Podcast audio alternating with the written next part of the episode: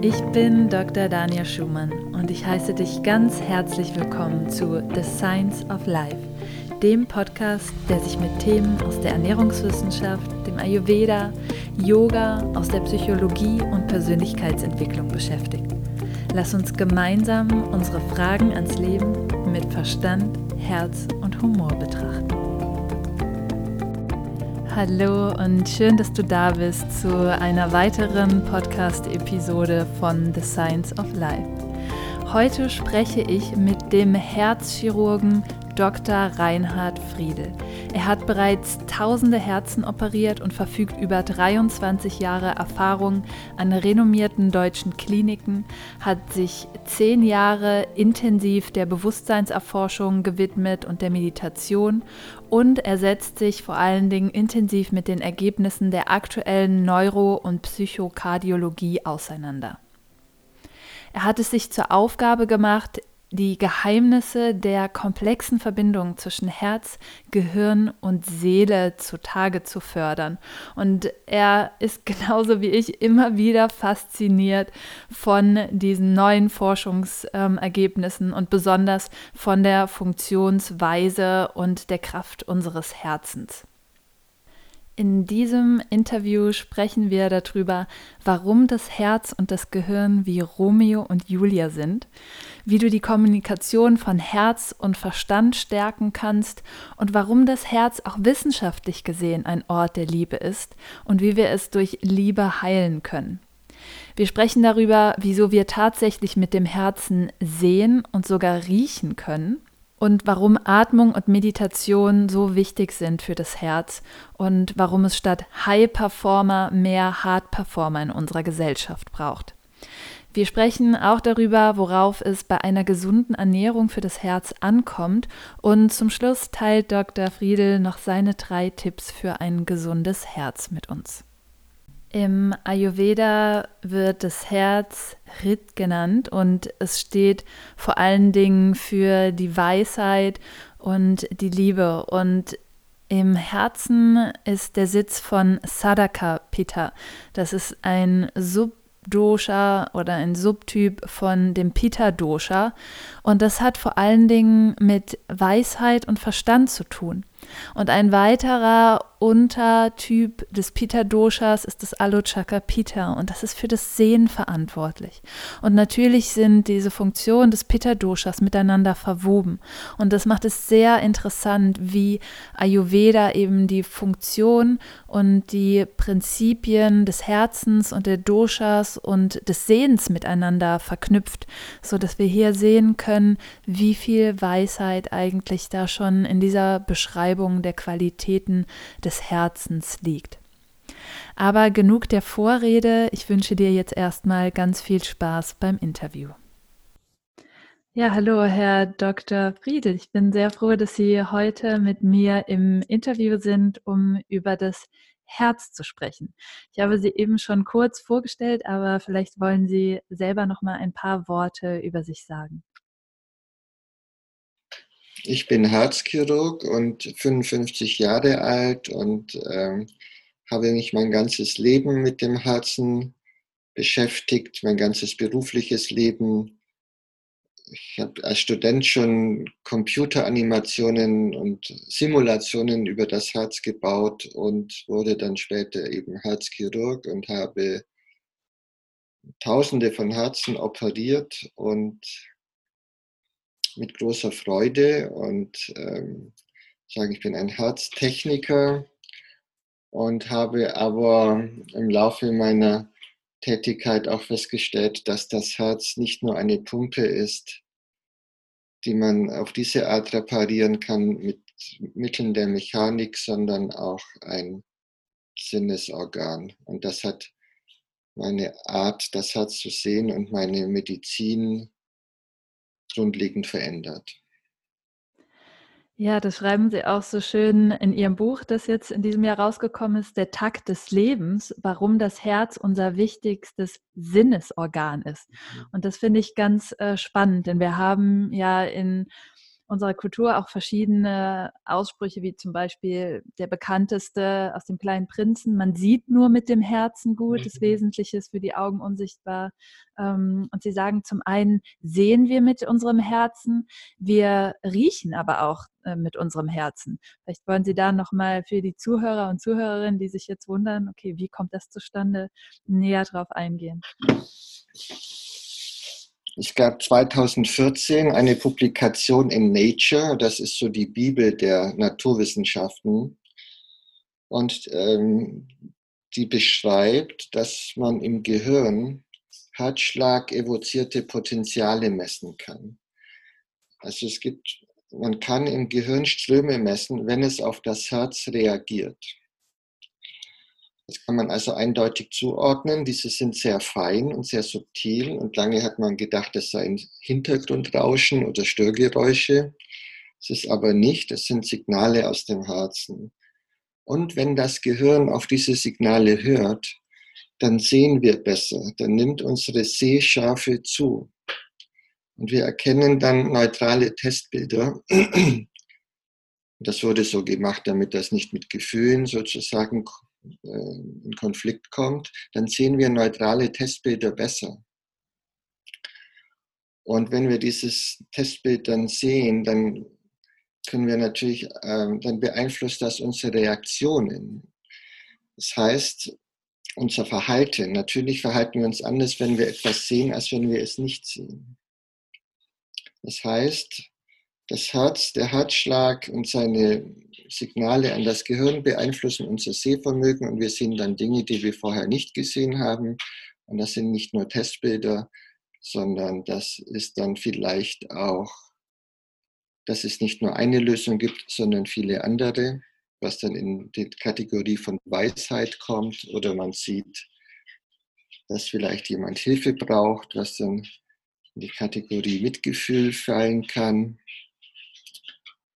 Und so gesehen hat der kleine Prinz recht. Das wurde ganz aktuell auf quasi höchster wissenschaftlicher Ebene nachgewiesen. Man sieht nur mit dem Herzen gut. Das kann man so sagen. Das Riechen, das ist ja erst letztes Jahr wurden am Herzen Rezeptoren gefunden, die den Geruchsrezeptoren in unserer Nase ähneln und damit äh, riecht das Herz bestimmte Fette. Und äh, Gerüche sind ja immer quasi auch, äh, basieren ja auf Fetten. Und ähm, die Forschung steht diesbezüglich noch ganz am Anfang. Aber man kann schon davon ausgehen, dass ein paar Tropfen Öl auf der Brust über dem Herzen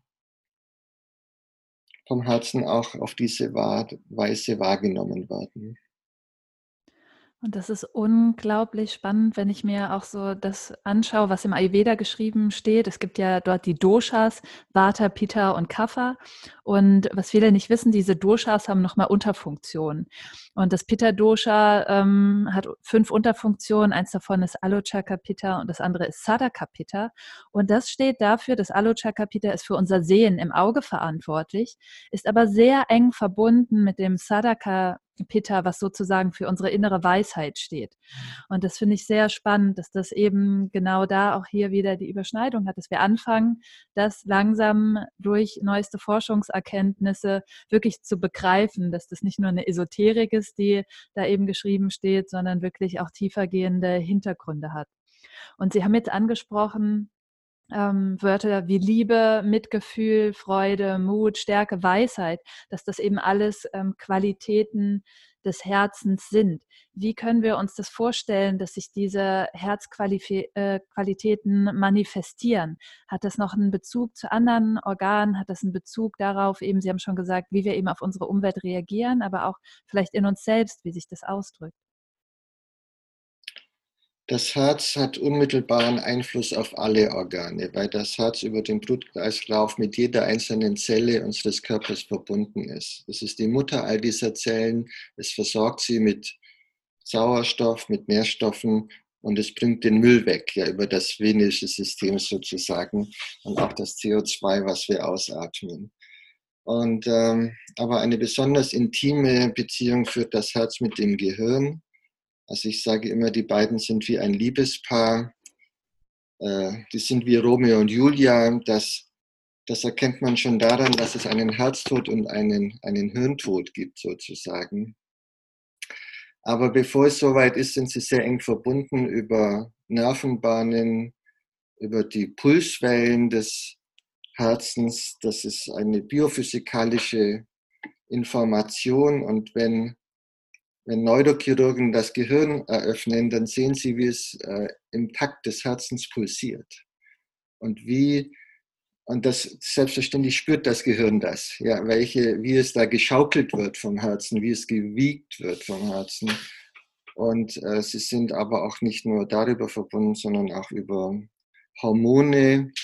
Also das Liebeshormon zum Beispiel wird also nicht nur im Gehirn synthetisiert, sondern das Herz höchst selbst produziert Liebeshormon, unabhängig vom Gehirn. Und es hat auch Rezeptoren dafür. Und ähm, dann kann man sich natürlich schon fragen, wenn das Herz nur eine Pumpe ist, wieso hat es dann Rezeptoren für das Kuschelhormon und das Liebeshormon? Und ähm,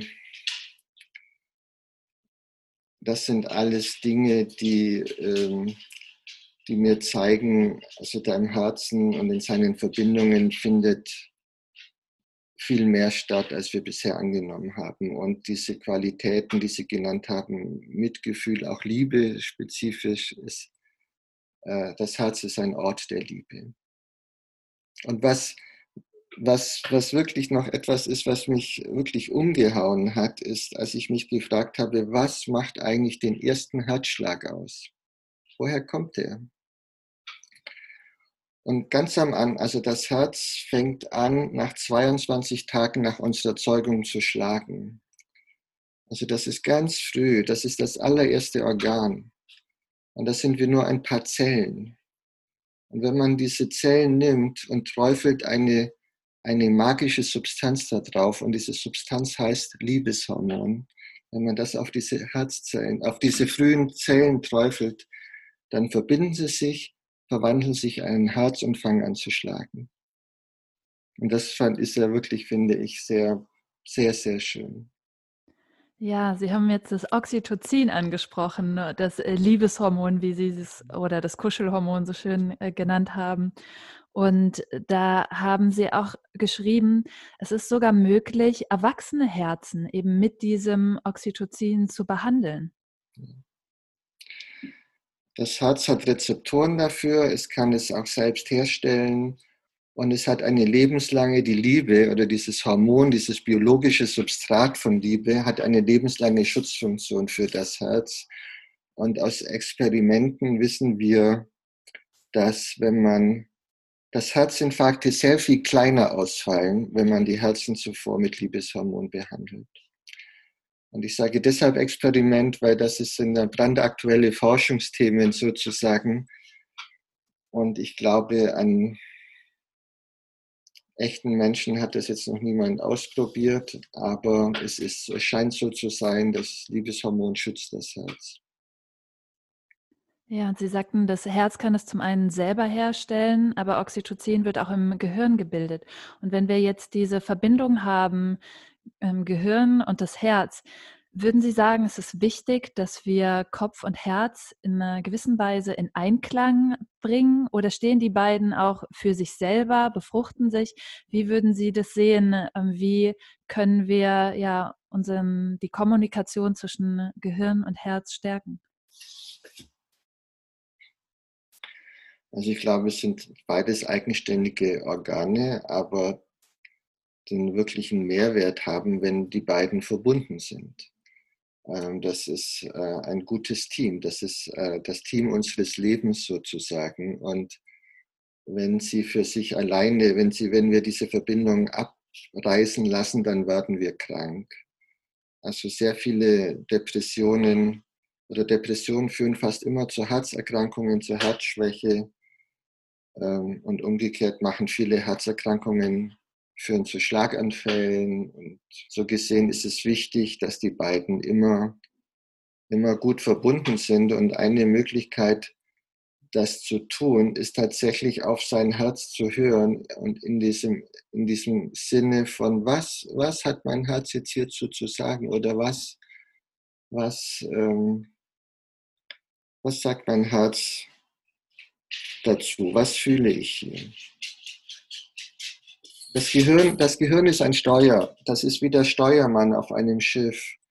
Aber der braucht einen Kompass sonst fährt er im Kreis. Er weiß nicht, wo er hinfahren soll. Ja. Und der Kompass ist das Herz. Ja, das zeigt häufig die richtige Richtung an. Und das ist, ähm,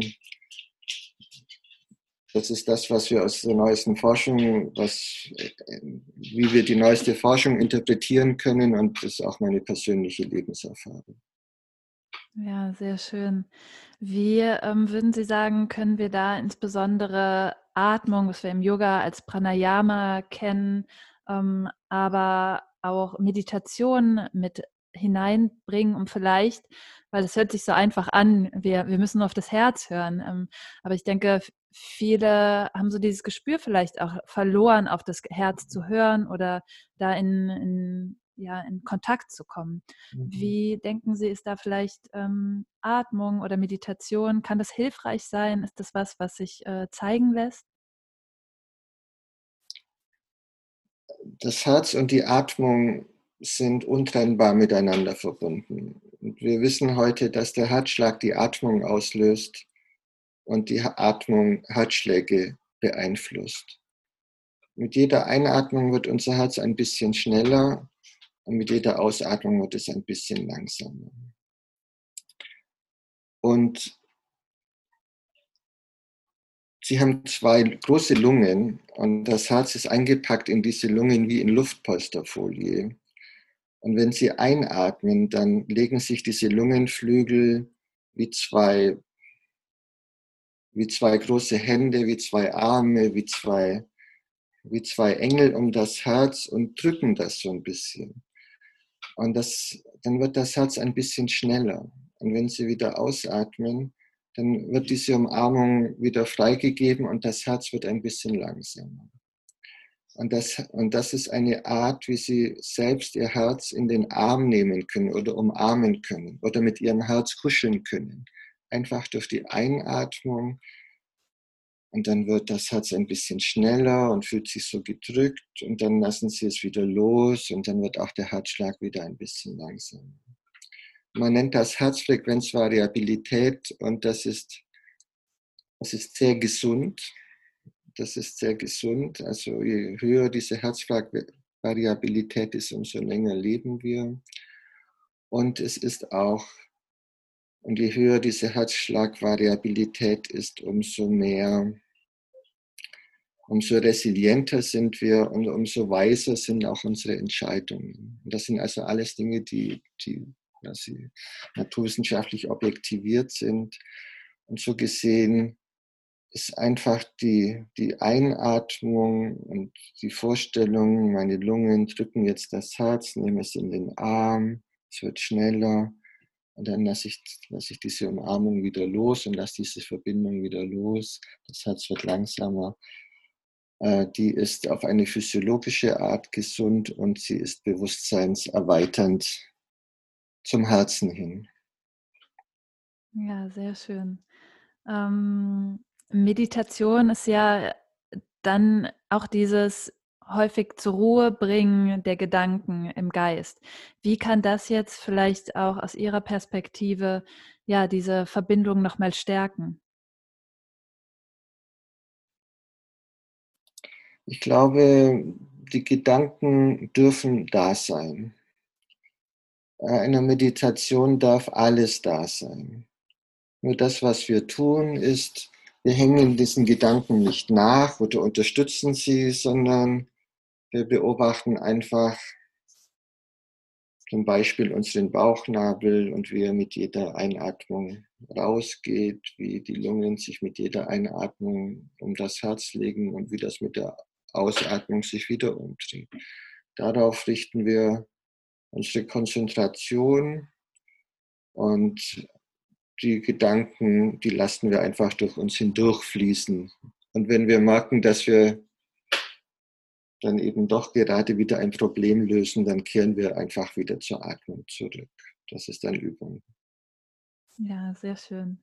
Mhm. Ähm, Sie schreiben so schön ähm, in einem Interview vom High Performer zum Hard Performer. Mhm. Ähm, fällt das für Sie so da rein, dass wir eben ja durch diese Qualität im Herzen oder auf das Herz zu hören, vielleicht auch noch mal ein bisschen schauen, wie wir uns neu orientieren können?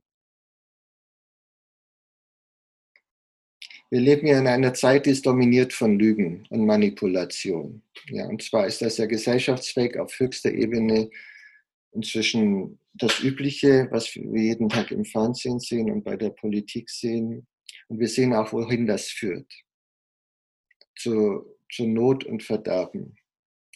Und ich nenne das das No-Heart-Syndrom. Also es, ist, es gibt ja das Broken Heart Syndrom und alle möglichen, aber dieses No Heart Syndrom, Herzlosigkeit, ist das die Erkrankung derjenigen, die komplett von ihrem Herzen getrennt sind, von seiner Weisheit, von Mitgefühl, aber auch von Freude. Und ähm, damit hat man keinen Erfolg. Wir sehen das, ja. Ähm, Menschen, die das praktizieren, die sehen Not und Hoffnungslosigkeit und Verderben. Und ähm, das sind keine, das sind High Performer vielleicht, manipulative High Performer sind keine Hard Performer. Und ähm, aus der Achtsamkeitsbewegung und aus die ja inzwischen auch sagen wir, die, die höheren Managementstufen oder die höchsten Managementstufen erreicht hat, sehen wir andersherum auch, dass, dass Leader, Leadership Manager, die, ähm, die diese Qualitäten, diese Herzqualitäten leben und umsetzen in ihren Betrieben, dass die erfolgreicher sind, messbar erfolgreicher. Ja. Ähm, ein Punkt, zu dem Sie wahrscheinlich häufig gefragt werden, gibt es die eine Herzernährung? Also wir kennen natürlich von verschiedenen ähm, Stellen eine Ernährung, die angeblich Herzkrankheiten vorbeugen soll. Wie sehen Sie das Thema einer ähm, Herzernährung? Ich glaube, dass wir Menschen sind sehr verschieden, verschieden und unsere Herzen sind sehr verschieden und was unseren Herzen gut tut, ist auch verschieden. Ähm, es ist nicht jeder ein Veganer und es ist nicht jeder ein Vegetarier. Aber ähm, wenn man mit dem Herzen verbunden sein bedeutet immer auch Selbstliebe. Und wenn man aus dieser Selbstliebe heraus ist, dann merkt man auch, was gut für einen ist. Und auf jeden Fall sind das ein, eine Handvoll Nüsse jeden Tag, hochwertige Öle, hochwertige Öle, keine billigen Fette. Das riecht das Herz dann auch gerne wieder. Die billigen Fette riecht es nicht so gerne. Und alles, was grün ist, so viel wie möglich. Ein Gläschen Bier oder Wein ist erlaubt. Und billiges Fleisch eher selten. Das ist so mein Tipp. Ja, besonders schön eben der Fokus darauf, jeder Körper ist anders, jedes Herz ist anders und jeder braucht auch eine andere Ernährung und da vielleicht auch noch mal ein bisschen mehr auf das eigene Herz zu hören, was wirklich gut tut. Ja, sehr schön. Vielen Dank. Ähm, wenn Sie jetzt zum Schluss noch drei konkrete Tipps hätten, die Sie ähm, den Zuhörerinnen oder Zuhörern mitgeben wollen würden, um auf das Herz zu hören, was wäre das konkret? Also Ihr Herz liebt Bewegung. Ja, es schlägt in ähm, ihrem Leben ungefähr drei Milliarden Mal. Es liebt Bewegung und es liebt, wenn sie sich bewegen und wenn es bewegt wird. Ja, das ist, Herz ist Bewegung und deshalb ist das Beste, was sie für ihr Herz tun können, sich auch bewegen und ihr Herz auch ein bisschen anstrengen und ruhig ab und zu mal ein bisschen aus der Puste kommen lassen. Und das Herz liebt Atmung. Und je öfter Sie sich hinsetzen oder auch nur zwischendurch so ein paar bewusste Atemzüge nehmen und das Herz so ein bisschen massieren, also jeder Atemzug ist Herzmassage, das liebt das Herz auch. Das kann man immer mal wieder dazwischen machen, genauso wie immer ein bisschen bewegen. Und das dritte ist gutes Essen, was auch immer das für das ist, hochwertiges Essen, weil so ein Herz hat nie Urlaub, es macht nie eine Pause und es braucht deshalb was Anständiges zum Essen. Sehr schön, vielen Dank. Ähm, wo finden wir Sie? Ich habe schon eben Ihr Buch angesprochen, was auf jeden Fall äh, empfehlenswert ist, Der Takt des Lebens, warum das Herz unser wichtigstes Sinnesorgan ist. Aber wo können die Zuhörerinnen und Zuhörer noch am besten mit Ihnen in Kontakt treten? Also ich habe eine Internetseite und die heißt herzzeit.de. Ein Wort, herzzeit.de. Und Dort wird meine Praxis repräsentiert, in der ich mir Zeit nehme für ihr Herz. Und in der sie sich auch Zeit nehmen dürfen für ihr Herz. Und wo sie auch alle möglichen, auch interessanten Dinge noch über ihr Herz erfahren können, zusätzlich zu meinem Buch. Wunderbar.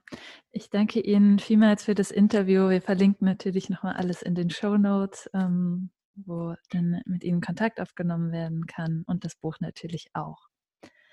Ja, danke, dass Sie da waren heute und uns äh, ja, mit Ihrem Wissen bereichert haben. Ich danke Ihnen, Frau Schumann. Ich freue mich sehr, dass ich dieses Interview mit dir teilen konnte, weil es hat mich auch sehr berührt in dem Sinne, dass wir einfach auch von der wissenschaftlichen Ebene aus gesehen unseren Herzen mehr Beachtung schenken sollten. Und ich habe mit Dr. Friedel auch noch eine kleine Meditation für das Herz aufgenommen. Die findest du nochmal in einer Special-Episode und ähm, in die kannst du gerne reinhören, um die Meditation zu praktizieren. Ich freue mich riesig, dass du hier dabei warst, dass du dem Interview zugehört hast und ich freue mich auch sehr, wenn du mir Kommentare zur Folge dalässt oder Anregungen, wenn du zum Austausch ähm, vorbeischaust auf Instagram oder Facebook. Du unterstützt mich sehr, wenn du den Podcast bei iTunes bewertest und abonnierst. Und als kleines Dankeschön möchte ich dir mein E-Book The Heart of Ayurvedic Cooking schenken. Und dazu schicke mir einfach einen Screenshot deines Abos und deiner Bewertung und du bekommst von mir das Kochbuch. Wenn du über alles auf dem Laufenden gehalten werden möchtest, was hier so passiert, auch in der Community, dann abonniere doch auch gerne meinen Newsletter über meine Webseite daniaschumann.com. Schön, dass du heute mit dabei warst. Ich wünsche dir alles Liebe und Namaste.